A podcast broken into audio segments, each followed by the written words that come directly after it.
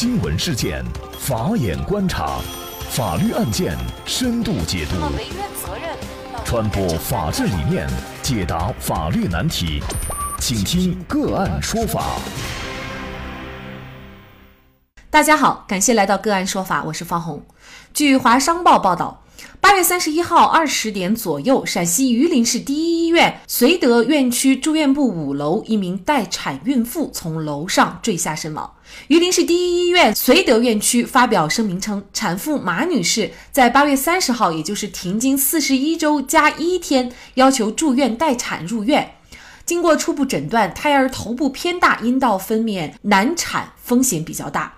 绥德院区的妇产科二病区主任霍军伟接受记者采访的时候表示，检查以后，医护人员就向产妇家属说明情况，并且建议剖宫产。然而，家属坚持顺产，并在产妇住院知情同意书上签字。在榆林市第一医院的。外科护理记录单上显示，十七点五十分，产妇向医护人员提出剖腹产的要求。医护人员征求家属意见的时候，家属称表示理解，但是拒绝手术，继续观察。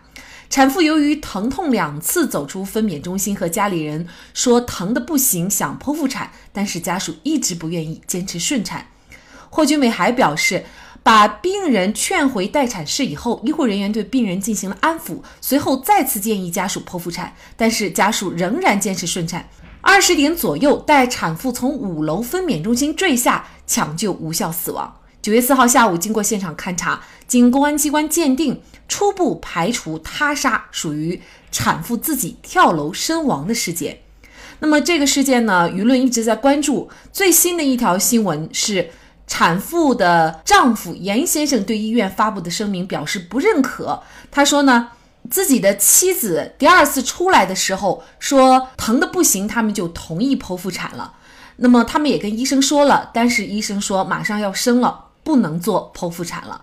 那么刚才呢，我也看了当时的记录，确实呢，这个产妇呢是跪了两次，有这样的一些。视频显示，那另外呢，对于严先生的采访呢，他自己也说，他说整个从自己的妻子进去医院产室一直到事发，他们没有听到医院院方对他们表示建议他们剖腹产，只是说妻子出来以后告诉他要剖腹产的时候，他们同意了。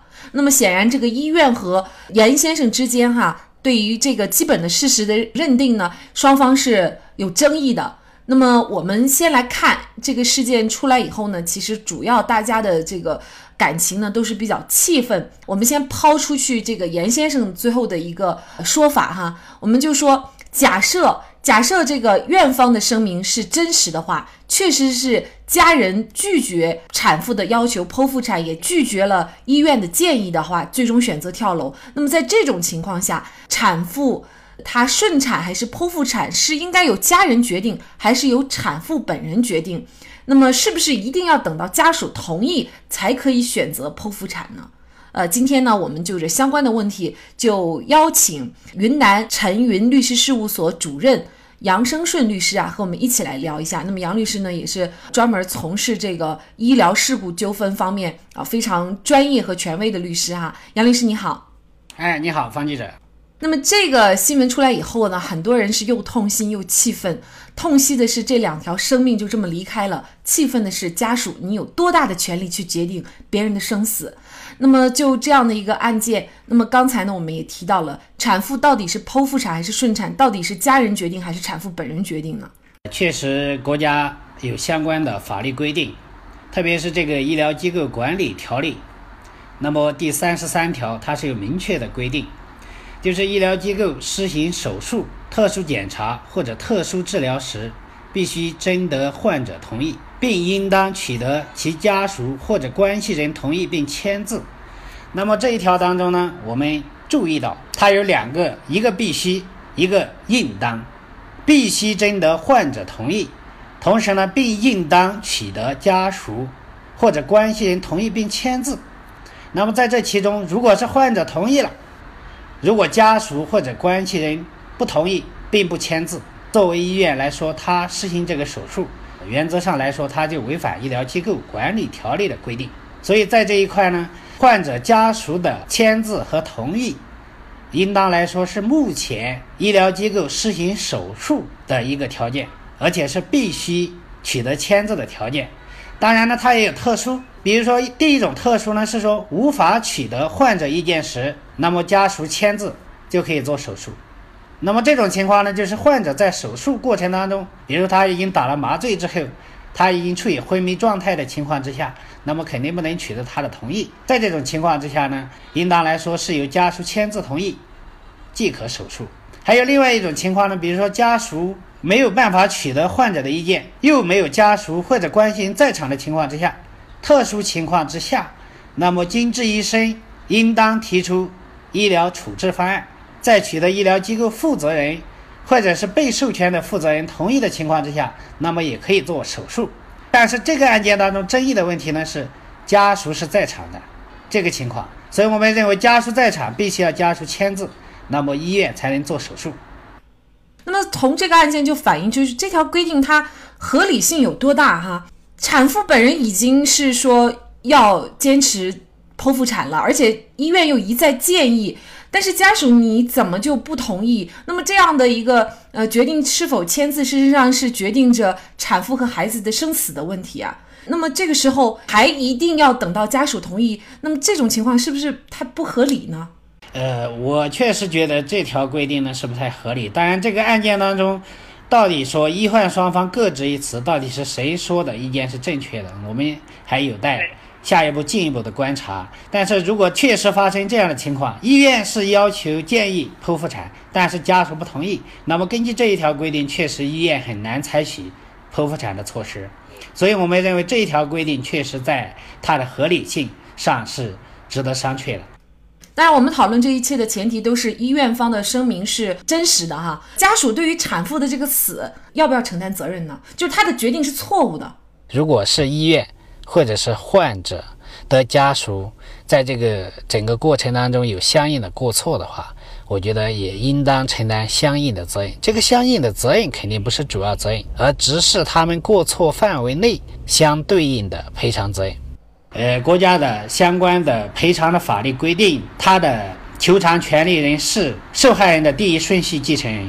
那么家属是谁呢？第一顺序继承人一般是父母、配偶还有子女，是吧？那么在这其中的家属当中，肯定会有她的丈夫啊，或者是她的父母会不会在场？那么本案当中没有发现，但是她丈夫是是在场的。那么她丈夫作为法律上的求偿的权利人。那么在这个案件当中，如果又因为他的不签字，那么发生了伤害的事故，他应不应当承担责任？法律上当然没有明确的规定，但是从法理上来说，如果真的因为他的不签字导致了他这个配偶的情绪难以控制，最后选择轻生，那我们认为从法律的角度来分析，他应该是有一定的过错。